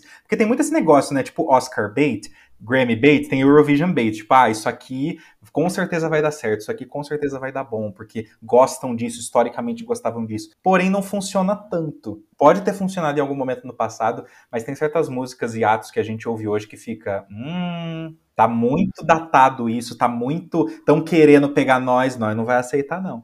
Então é, é uma coisa, é, é legal ver essa mudança também de como se faz a música para o festival. E o, o, televoto, pelo menos o público, eles tendem a, a dar muito biscoito para a originalidade, dar muito biscoito para coisas que são mais diversas, mais diferentes. O júri é um pouco mais conservador nesse sentido, mas o televoto vai em peso. E outra, Mesmo que você não ganhe o Eurovision, é igual o RuPaul's Drag Race. Ah, não ganhei, mas querida, você entrou, você tem uma exposição gigantesca. As pessoas elas vão te conhecer, elas vão comprar suas coisas, elas vão atrás de você, você vai fazer show. Então é muito vantajoso para o artista também entrar nessa, porque mesmo que ele não ganhe, é aquela vitrine que a gente fala, né? Tem uma exposição muito grande. Uhum. Eu acho muito legal isso. Foi o que me fez ficar, sabe? Tipo, conhecer o evento e querer pesquisar mais sobre é que a participação do público não estraga a experiência do festival. Porque eu tenho muito ranço de, de voto do público, porque sempre, ah, é sempre uma coisa muito ruim que ganha, né? Vídeo BBB 2023. mas é, é, o público sempre estraga a decisão, mas eu percebo que no Eurovision, óbvio que tiveram anos que aconteceu, algumas merdas, sim. Mas no geral, a galera compra muito a ideia do festival e vai na, naquilo que é sensato, digamos assim, né? E aí eu acho que fica muito previs é, imprevisível, porque não dá para você ter uma fórmula de saber, tipo, ah, essa música vai ganhar porque ela atende tudo que o público quer. Porque não dá pra você saber o que o público quer. Às vezes o público vai se apaixonar pelo que está sendo apresentado ali no palco na hora, e eles vão gostar daquilo e vão votar nela como campeã. Eu gosto bastante dessa imprevisibilidade, assim. Sim, e isso, né, entrando num, num, outro assunto, mas nesse ainda, gera as famosas especulações que vão mudando com o passar do tempo, né? Antes das músicas saírem, a gente especula, ah, quem será que vai? Ah, esse artista tá em alta, capaz que leve ele, biriri bururu. Uma vez que vão selecionando as músicas, que a gente já tem todo o catálogo musical, a gente pensa, nossa, essa aqui vai muito bem, essa aqui vai muito mal, tá, tá, tá. A gente faz essas previsões pré-ensaio. Uma vez que eles começam a ensaiar, que a gente tem uma foto de um ensaio, tem a imprensa falando algumas coisas, a gente já começa a mudar um pouco a ideia. Será que vai dar bom? Será que não vai e tal? E aí, o show ao vivo realmente é o tira-tema, é o que realmente a gente vê. Não, essa aqui vai bem, essa aqui não vai, papapá. Porque também tem outro ponto, nós não somos europeus, nós não estamos lá, nós não somos o grande demográfico, porque todo mundo assiste, todo mundo pode votar, né? Certas músicas dão muito certo com um público-alvo, mas não com esse outro. Né? Certas dão certo com um público-alvo muito grande. Então, não vou falar que normalmente é imprevisível, às vezes é bem previsível, mas normalmente não. E é legal quando não é. É legal quando você fica assim. 2021 eu acho que foi um ano excelente por isso. Gente, você está começando a ver, assista o Eurovision 2021, porque ele é perfeito, ele é maravilhoso. E realmente tem tanta música boa, diversa, bacana, que você não sabe quem vai ganhar. Você não sabe quem vai ganhar. E isso que eu acho gostoso. Eu não gosto de ir para um concurso, mesmo Drag Race, mesmo uh, Grammy, qualquer tipo de competição. Se ficar muito claro quem vai ganhar, eu acho sem graça. Acho muito sem graça. Eu gosto quando tem essa, esse sangue nos olhos, né? Você não sabe quem vai. E isso se intensifica no dia do show, se intensifica pelas performances. E como você não sabe o que as pessoas vão fazer, como é que elas vão colocar e como o público vai reagir, nossa, você fica assim, dá uma adrenalina tão grande nossa senhora, eu tô, eu tô pulando na cadeira só de falar sobre isso, só de imaginar como vai ser esse ano. É muito bom. É, uma coisa que eu acho legal citar, que acho que a gente não chegou a comentar com tantos detalhes assim, é que a gente fala aqui do Eurovision, Europa e tudo mais, e a gente citou algumas vezes Israel, Austrália, Armênia, e é importante lembrar que o Eurovision é um festival europeu, mas não necessariamente todos os países que participam são da Europa, né? Existem alguns países que são convidados, que fazem parte da IBU, ou que são convidados por questão de uma participação importante na história do evento e acabam entrando também, né? Exato. Para você fazer parte do Eurovision, como foi dito, não é uma questão geográfica. Então não, não é uma questão também governamental, são os governos, são as estatais. Então se você faz parte desse grupo que é a IBU, né, que é esse conglomerado de emissoras, você faz parte. O norte da África, por exemplo, faz parte. É por isso que Marrocos já participou, é por isso que Líbano uma vez ia participar, mas acabou não participando, é por isso que Israel participa. São países que eles fazem parte desse grupo. Né? Esses países que estão mais ali no, no, oeste da Europa, no oeste não, no leste da Europa, uh, beirando ali a Ásia, a Armênia, o Azerbaijão, a Geórgia, os países do Cáucaso, também eles fazem parte desse grupo, então eles vão. A Austrália é um caso curioso, porque tem muito europeu na Austrália. Ha, ha, ha, colonizados. Não, mas tipo, imigrantes europeus de fato, pessoas que nasceram na Europa e migraram para a Austrália. Tem muita gente assim. Muita gente que já estava acostumada com o festival. Então, por conta disso, a Austrália começou a exibir o Eurovision também. Isso lá nos anos 80, lá atrás. Então era meio que essa política de deixar essas pessoas mais em casa, por assim dizer. E era muito sucesso, dava muita audiência, porque como tem a diferença de fuso horário, eles exibiam ao vivo de manhã lá na Austrália, né? E funcionava, e depois eles reexibiam no domingo. E também tinha uma grandíssima audiência. E aí a Austrália meio que sempre fez parte do Eurovision dessa forma. E aí em 2015, como o concurso fez 60 anos, chamaram a Austrália de camaradagem para participar, como uma comemoração mesmo, comemorativo, super fofinho. E a música deles era muito boa, eles foram muito bem e gostaram muito. No ano seguinte falaram, então a Austrália quer participar de novo? Aí a Austrália falou, ah, eu quero. E aí mandaram uma cantora maravilhosa, uma música muito boa também, ficou em segundo lugar, quase ganhou. Então assim, a ABO olhou para isso e falou, Austrália quer ficar? Aí a Austrália falou: Ah, eu quero. E aí fizeram esse contrato que se encerra esse ano, 2023. Eles tinham direito a mais cinco participações e participaram. Tem essa especulação, né? Será que a Austrália vai sair ano que vem? Será que vai continuar? Eu acho que continua, porque, primeiro, as músicas são boas. Segundo, a Austrália tá curtindo participar, né? Tá gostando, nunca saiu nenhuma vez nesse período que ela está participando. E outra, agora que não tem mais Rússia, é um país pagante a menos. Então eu acho que por questões financeiras é inteligente para eles manterem a Austrália. Eu acho que a gente vai continuar tendo a Austrália ali. Então isso é uma coisa para deixar claro, né? Não é, ah, a Austrália não faz parte da Europa, mas faz parte da IBU, né? Querendo ou não. Então tá junto ali. Eu tô chocado que, que tinha esse contrato, eu não sabia da existência dele, de que eles iam parar de participar.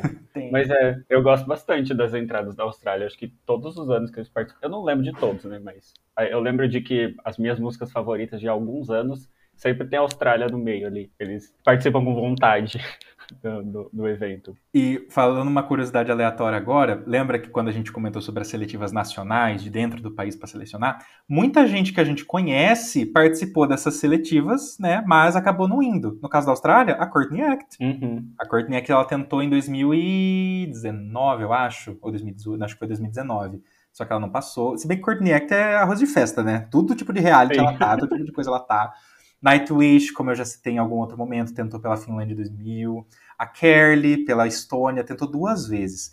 Tentou uma nos anos 2000 e uma nos anos 2010. Não vou lembrar agora os anos exatamente. A Kerly foi crime de homofobia, as duas vezes que ela participou. Foi, porque... foi.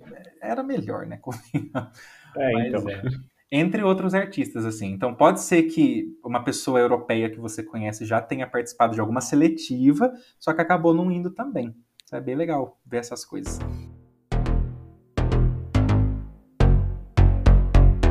Bom, galera, eu acho que a gente já deu uma boa pincelada, um, um, ótimo panorama do que é o evento, e eu acho que dá pra gente fechar esse bloco falando um pouquinho das nossas expectativas pro evento desse ano, né? É, a gente já tem aí uma grande ideia.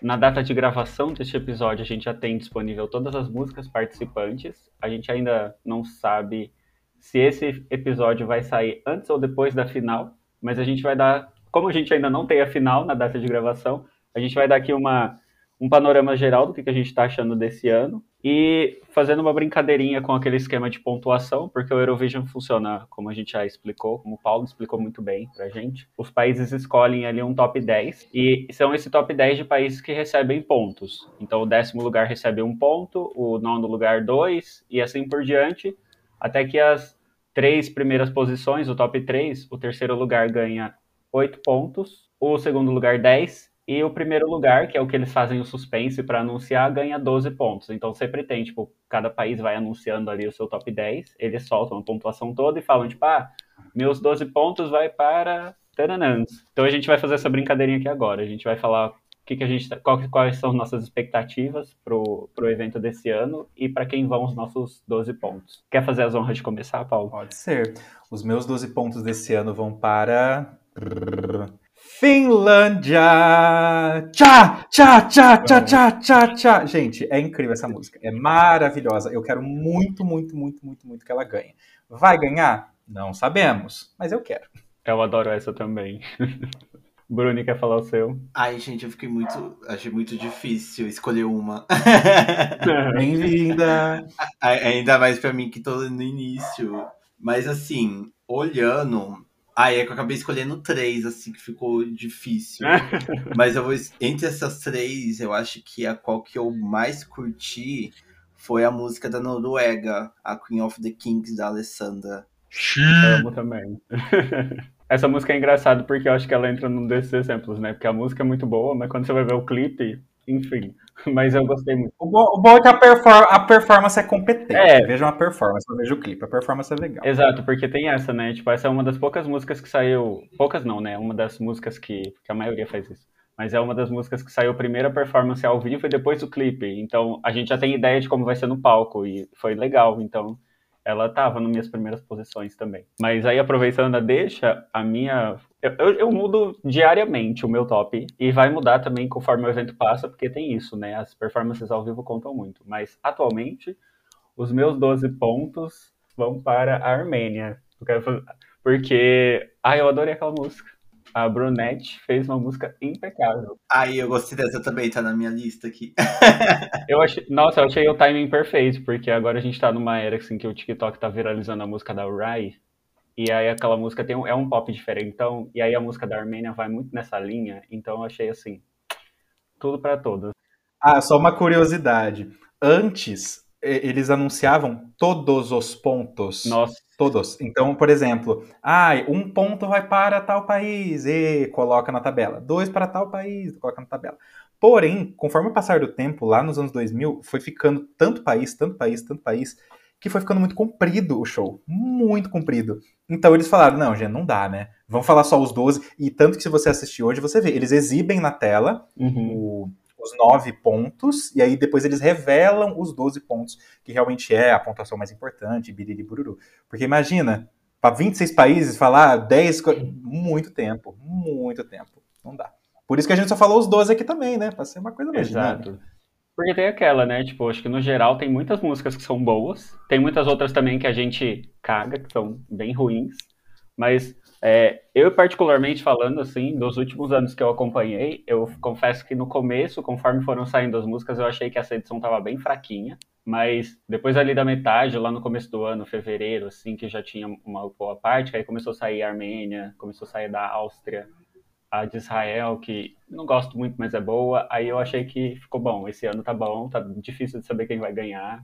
É, então, é, Teve outras duas que ficou em, eu fiquei muito em dúvida, né? Que foi a, a, da Espanha, eu gostei muito. Tem uma pegada meio Rosalia. Tem uma pegada meio Rosalia que eu curti. E teve um que eu, eu, fiquei, eu fiquei bem curiosa de ver, que foi aquele Lord of, Lord of the Lost, que é da Alemanha. Sim, essa é muito boa também. Eu, eu, fiquei surpreso, assim, porque que é um rockzão, né? Um, um, negócio, mas tem uma pegada LGBT. Eu fiquei assim, eles são LGBT, é. gente. e a voz do cara tem uma coisa meio Bowie. Ah, eu adorei. E, tipo, é blood glitter, é. sabe? Tipo, é sangue glitter. Tipo, isso é muito LGBT. Achei muito Berlim essa música. Nossa, é tipo, muito. Porque a, a, a, Alemanha sempre mandou umas músicas meio ruins, né? Mas a desse ano eu gostei bastante, assim. Enfim, é, eu, eu gostei dessas duas que você citou. Elas tavam, a, a música da, da Espanha, inclusive, era uma do meu. Era meu top 1 até uns tempos atrás. Mas aí eu comecei a ouvir bastante a da Brunette e aí eu acabei mudando. Mas pode ser que subiu. A Espanha é meu segundo lugar. Se a Espanha ganhar, eu vou ficar assim, ó. É, então, eu tô com ela no meu segundo lugar também. E o meu terceiro lugar é a da Finlândia. Então, assim, tipo, a gente tá meio que no top 3. Ok. É lindo. Meu terceiro é a França, já que nós tava tocando figurinha, né? Uhum. Toma. Eu amo, a gente ia falar só o primeiro, já tá falando tudo, mas aí. Ah, mas vamos falar os 37, irmão. Não, gente, eu anotei vários aqui, pra ser sincera, porque eu fui anotando, assim, os que eu gostei mais, assim, aí depois eu ia decidindo. Mas é, acho que a dinâmica é essa mesmo. Ah, mas é assim mesmo, é sobre. E, e assim, eu imagino que as pessoas votantes, porque assim, eu sou fã eu vejo tudo antes, eu sou louca. Mas muitas pessoas, né, a maioria, na verdade, do, do televoto, o voto comum, eles assistem o show na hora, no dia. Então eles não sabem, não fazem ideia de que música vai ser. Então isso é uma ferramenta importante, né? Você vai anotando as que você gosta mais, que quando passa depois na parte da votação, você vai lá, pega os seus telefones, vota nas que você hum. gostou. Então é isso mesmo, vai anotando as que você gosta, porque é aquilo que a Roma falou, né? Tem umas que a gente caga, que é o que a gente brinca no meio Eurovisivo, que são os bathroom break. Então, tipo, ah, o intervalo pro banheiro, ah, não gosto dessa música, vou mijar. Uhum. É isso, porque, né, quando você gosta, você quer assistir, você quer enaltecer, mas se você não gosta, você vai fazer outra coisa, né? Vai, vai fumar um cigarro, vai tomar uma água. É isso. As que a gente não gosta, a gente caga. Ah, eu gostei muito da Georgia também, já jogando aqui. A da Georgia, a Iru. Eu gostei bastante também da música. Ela Enfim. ganhou o Eurovision Junior, né? yes. né? E aí ela tá.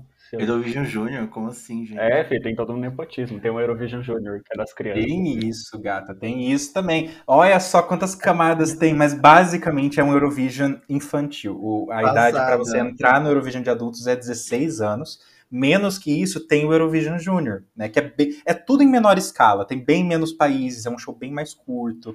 São, são crianças, né? Gente de idade menor. E tem umas músicas muito boas que saem do Junior, por incrível que pareça. Ah, é, tem uma da Armênia que eu amo. Passada. E tem umas Que acho que foi a ali. que ganhou. Sim. Mas é, é, um- é uma droga, né? Você, é a porta de entrada e depois você não sai mais. É, eu tô curiosa, eu quero assistir pra poder ter essa experiência. É isso, galera. Acho que só pra, pra fechar tudo, né? Pra você que tá ouvindo, acho que já deu mais do que suficiente. A gente deu informações mais do que suficientes pra você entender como é que funciona o Eurovision. E aí dando dicas assim, né? Tipo, ah, beleza, agora que eu sei de tudo isso, como é que eu acompanho, onde que eu vejo. O Eurovision tem um canal é, oficial no YouTube. Eles soltam a maioria das coisas por lá. Inclusive a transmissão das semifinais e das finais acontece lá pelo YouTube também, porque o Brasil não tem uma transmissão oficial por nenhum canal de televisão ainda. Quem sabe futuramente o Brasil também não vira uma Austrália que participe. Mas a gente tem, dá para acompanhar pelo YouTube. Lá no YouTube, inclusive, já tem todas as músicas participantes desse ano, tem as dos anos anteriores também. Se você quiser fazer uma maratona de Eurovision, dá para assistir as finais dos anos anteriores para pegar mais ou menos a dinâmica. E aí, quando chegar a final desse ano, você já está ali com a ponta da língua, sabendo de tudo. Inclusive, passando as datas para vocês, as semifinais acontecem nos dias 9 e 11 de maio e a final acontece no dia 13.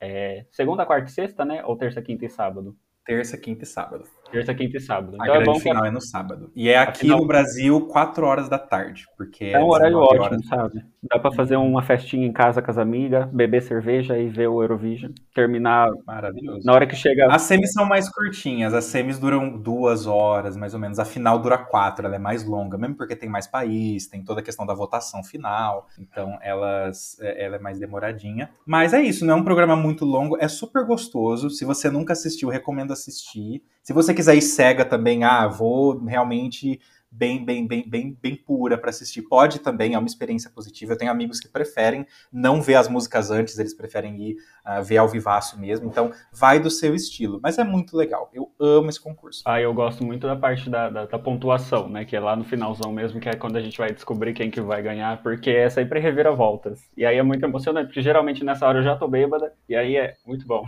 de acompanhar. Outros, outras fontes também que eu acho que, que é bem legal, que eu acabei achando aqui no, no momento de pesquisa, existe um artigo publicado por uma revista da USP, chamada Revista Babel, ele foi publicado em 2021, se chama Eurovision, onde a política e a música se encontram. Foi um estudo que a galera fez, assim, um paralelo dessas coisas que a gente comentou aqui, né? Da geopolítica por trás, o que que isso influenciou ou não influenciou nos resultados ou na participação de alguns países ao longo do ano. Eu achei um estudo bem da hora. É um texto que não é tão longo de ler assim, então se você quiser ver o Eurovision por essa perspectiva geopolítica, eu acho um material da hora. A gente vai deixar o link na descrição do episódio. E a Netflix também fez um filme para homenagear o evento. A gente comentou aqui no começo que nem todo fã de Eurovision gosta desse filme, mas eu acho que para quem tem pouco ou nenhum conhecimento do festival, é uma ótima farofa para acompanhar, porque é, o nome do filme é Eurovision Song Contest, The, The Story of Fire Saga. Fire Saga é tipo um personagem fictício, interpretado pelo Will Ferrell.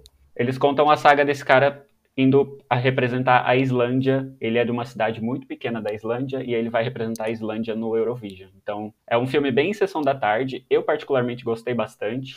Tem uns momentos ali de fanservice, que tem umas festas onde aparecem personagens que fo- foram icônicos do Eurovision da vida real.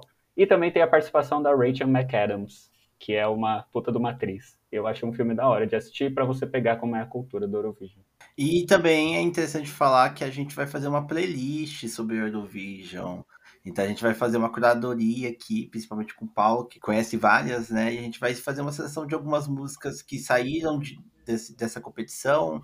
Pode ter ganhado, pode não ter ganhado, mas a gente irá fazer uma playlistzinha assim com algumas músicas que, que saíram dessa competição para você também conhecer outras músicas e entender um pouquinho como é a vibe da competição. É isso, galera. Então, muito obrigado por quem ficou até aqui. Eu queria muito, muito, muito agradecer a presença do Paulo e por essa aula que ele deu pra gente. É muito legal ver você falando. Eu adoro ver pessoas falando de coisas que elas gostam. E é muito legal ver o tanto que você se dedica pela pesquisa, assim. É uma honra nossa trazer você como primeira convidada aqui. Era uma coisa que a gente já queria há muito tempo e muito feliz que deu certo. Obrigado mesmo por ter participado. Eu que agradeço, gente. Sempre que precisarem de shenanigans e falar de Eurovision, me chamem. Adorei. muito, muito confortável aqui. Fala, pessoal, onde que te encontra nas redes sociais? Olha, eu sou uma senhora idosa, eu não uso muito redes sociais. Mas se vocês quiserem me seguir, né, meu Insta é paulolira5 podem lá dar uma acompanhada. É só isso mesmo, não tem TikTok, não tem nada. Talvez eu crie. O pessoal fala, ah, eu sou muito louca, eu, eu ia fazer sucesso no TikTok. Não sei, talvez eu faça em algum momento. Quem sabe? Mas, né, TikTok então, sobre, quem sabe? sobre Eurovision. Sobre Eurovision. é só isso. Conteúdo para brasileiros. Mas é, me achem ali, né? E, e é isso. Vamos assistir Eurovision esse ano. Mas é isso, agradeço muito, Paulo, por você ter participado. E é isso, pessoal. Espero que vocês tenham conhecido um pouco sobre o Eurovision. Eu conheci bastante, fiquei quietinha mais nesse episódio, porque tava aprendendo, né? Estava aqui. Mas espero que vocês tenham curtido, que vocês tenham entendido um pouco. E fala pra gente quando sair. Provavelmente esse episódio vai sair ou na semana da, da competição, ou um pouquinho depois, ainda estou decidindo. Mas é isso, pessoal. Espero que vocês não fiquem perdidos nessa linha do tempo. Agora que a gente terminou esse bloco aqui falando sobre Eurovision, vamos pro hinos do momento.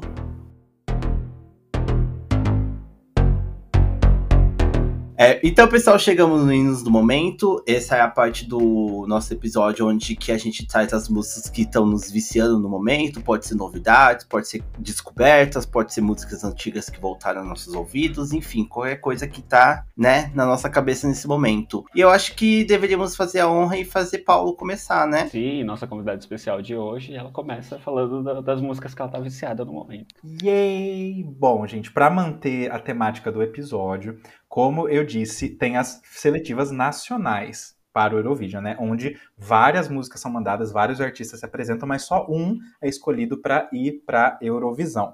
E eu trouxe três músicas maravilhosas de seletivas diversas ali da Europa que eu acho muito, muito boas. A primeira delas é Echo Inimai, do Jon, da seletiva norueguesa. É uma música toda em norueguês, maravilhoso. É um eletrônico com Q de 2000, tipo Bass Hunter, sabe? Só que é todo em norueguês e tem uma mulher cantando cânticos noruegueses no refrão. É muito legal.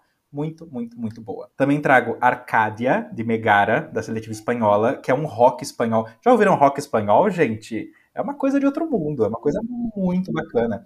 Ainda mais essa música, essa banda Megara, né? Eles têm um queso de eletrônico também dentro da, da música rock deles. Essa música, a temática é videogame, então tem sonzinhos de videogame na música, muito legal. E por último, trazendo uma brasileira, ela A, com a música Waste, que representava, tentando representar a Noruega também, né? É uma música que ela é em inglês, em português e norueguês, tem as três línguas numa música só. Tem batidas de funk na música. Então é uma coisa assim muito doida, muito interessante, muito bacana. Essas três são as três Eurovisivas que eu estou ouvindo no momento. Massa. Bem, gente, o meu hinos do momento foi bem fraquinho, porque esses, esses últimos tempos aí eu tava tão doida que eu não tive tempo de ouvir quase nada. Então eu trouxe algumas novidades, assim, que nem. É, que já saíram já faz um tempinho, se eu não me engano. Mas uma delas é o álbum Sex Tape, da Kaya Conk que, enfim, Kaya Conk sempre foi massa, assim, o estilo de música dela, que ela traz um funk mais proibidão, com umas batidas bem fortes. E eu acho que com o Sex Tape, que é o primeiro álbum dela, né? Eu fiquei até surpresa quando eu descobri que era o primeiro álbum dela, porque já faz um tempo já que ela tá por aí. Por mais que ela não seja uma grande artista, assim, super conhecida, né? Pelo menos assim, no nicho é, fechado assim das drags, ela é bem conhecida, né? E o sex tape pra mim foi tipo, pô, minha cabeça explodiu assim, porque ela faz um funkão bem proibidão assim, mas que não cai muito num, numa uhum. coisa meio hétero, assim, dá pra sentir a, os toques LGBTs e tem muita personalidade. E eu acho que ele se destacou muito é, olhando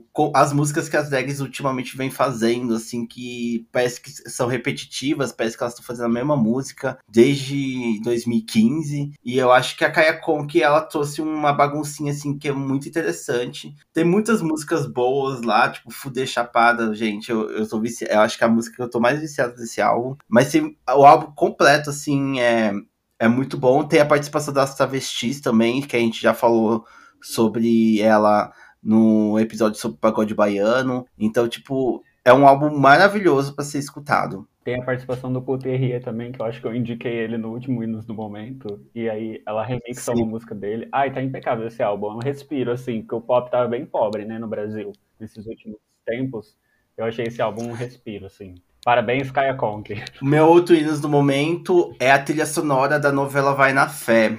É, Vai na Fé tá sendo a novela da Sete atualmente, né? Nesse ano de 2023. E ela tá sendo muito interessante porque ela tá trazendo uma, uma estética que Cheias Charme fez, né? Que tinha as empreguetes, que era uma banda, né? De emprega empregadas domésticas que fizeram uma banda chamada As Empreguetes. E Vai na Fé tem um personagem chamado Lui Lorenzo, que ele é um cantor meio decadente, assim, que ele é famoso desde jovem e ultimamente ele não tá fazendo tanto sucesso e fica tentando emplacar as músicas. E a Globo fez uma coisa genial de transformar o Luiz Lorenzo num, num cantor mesmo. E ele tem página no Spotify com as músicas, tipo álbuns assim. Os singles, quando alguma música nova aparece na novela, aparece lá, single novo do Luiz Lorenzo está disponível, sabe? Uma estética meio assim, legal. E as músicas são muito viciantes, são músicas muito porcas, assim, bem ruins mesmo. Mas sabe aquelas músicas que você acaba ficando cantando?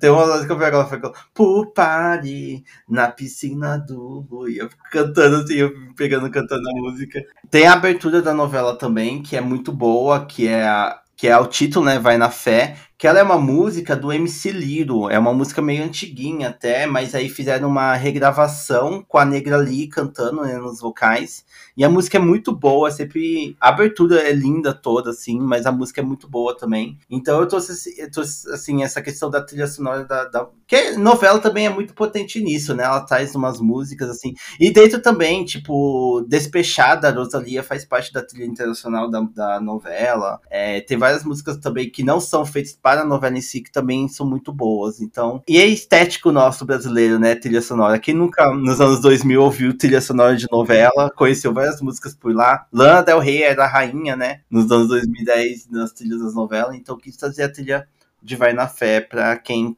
quiser escutar aí. É isso. Bom, é, da minha parte, os meus hinos do momento não tem uma temática Eurovision, mas tem artistas que são fora do eixo Brasil, Estados Unidos, Reino Unido. Eu descobri uma banda recentemente que é de. Algumas pessoas são da Turquia. É, é uma banda que atualmente eles residem em Amsterdã, mas a maioria da galera é turca. É, chama Altingun e eles lançaram um álbum esse ano chamado Aşk. E o gênero é descrito como rock anatólio. É um rock que ele mistura o rock psicodélico com elementos do folclore tradicional da Turquia. Então tem aqueles instrumentos que eu não lembro o nome, mas tem muitos deles muito bem usados. Eu fiquei assim doida quando eu ouvi isso, porque eu sou muito cadelinha de um psicodélico e aí quando eles a música, tá, gente, não, enfim. Ah, eu achei muito bom. A banda começou em 2016, eles já estão no quinto álbum de estúdio. Aí eu peguei para ouvir os outros para ver se eu não tava só emocionado assim. Mas realmente, tipo, todos os outros álbuns são muito bons também, mas esse último álbum deles que eles lançaram esse ano é o que eu acho que eles mais exploram bem esse equilíbrio, sabe, entre a música psicodélica e a música tradicional da Turquia. Todas as músicas são cantadas em turco. Eu já pensei até em começar a estudar turco só por conta da banda, mas deixei essa ideia de lado porque eu tô com a minha vida caótica, mas é muito bom, recomendo para quem quiser ouvir. A outra indicação é a Cara Jackson, que é uma poetisa americana, ou melhor, uma poeta. Eu descobri que poetisa é um termo problemático. É uma poeta americana e ela lançou seu primeiro álbum de estúdio a galera tá chamando ele de Control das interioranas, porque ela tem uma estética de, de escrita muito parecida com a da Cis, assim, com questões é, existencialistas, essa relação dela com relacionamentos e amor e tóxica, autoestima e tal. Mas é um álbum muito bem feito, eu acho uma produção muito crua, sabe? Tipo, é basicamente voz e violão, tem alguns elementos ali sintetizados que ela coloca no meio do trabalho, mas as letras são umas canetadas profundas, não dá tempo nem de você respirar, ela já te manda outra canetada, e aí você fica ali, tipo, em posição fetal. Eu achei um álbum muito bem feito, assim. Peguei ele por acaso nessas comunidades da galera que é audio, audiófila, assim, tava falando bem desse álbum. Peguei pra ouvir e estou apaixonado nele até então. E para fechar, tem o single novo da Jessie Ware, mais um single do álbum dela que tá para sair já também, o sucessor do What's Your Pleasure. É, ela lançou o single Begin Again, e eu acho que é uma das melhores músicas da carreira dela, isso contando que é, desde o primeiro álbum mesmo, não só dessa fase agora que ela tá flertando bastante com a New Disco, né? Eu achei muito bom esse single, ele é chique, muito bem feito. E aí quando eu ouvi, Eu ouvi o clipe pelo clipe primeiro, e aí depois eu descobri que tinha uma vers que, que a versão do clipe era uma versão single, que a versão original da música tinha quase seis minutos. E aí eu quase tive um orgasmo no meio da rua. Eu tava ouvindo isso voltando da academia, e quando entrou a, as partes adicionais que eu ainda não tinha ouvido, assim, eu quase tive um orgasmo no meio da rua. Ai, foi sensacional. Eu acho, assim, sinceramente, que quem tá numa expectativa muito alta para esse álbum dela pode quebrar um pouco a cara, porque se você pega a carreira da Jessie Ware ao longo do desde o primeiro álbum assim, ela dá uma oscilada. Eu acho que esse álbum ele vai para um lado mais maduro, então ele talvez não seja tão faraônico quanto foi o What's Your Pleasure, mas ainda assim eu acho que vem um, um, uma coletânea de músicas muito boas aí. E eu gosto que ela tá apaixonada pelo Brasil, ela chamou a Pablo Vittar para fazer um remix. Logo, logo ela aprende português e começa a lançar as músicas em português também. Sim, ah, eu tô muito ansiosa pra esse álbum da Jessie Ware, admito. Eu, eu ia trazer também um single lá, o Death Feel Good, que é o nome do, do álbum, né? Que vai sair. E, mas aí eu desisti de trazer porque eu pensei que esse, esse episódio vai sair bem depois que o álbum já vai ter saído. E aí depois eu vou querer trazer o álbum pra falar. Eu tenho certeza que eu vou querer trazer o álbum é, para falar, e aí eu acabei tirando. Mas nossa, eu tô muito ansiosa por esse álbum, e é isso. Então é isso, pessoal. Esse foi nosso Hinos do Momento. A gente irá fazer também uma playlist com essas músicas e algumas outras que está viciando nós nesse momento. E é isso. Agradecendo novamente Paulo por ter participado. E vejo vocês em mais um episódio do The Dose Podcast. Beijinhos.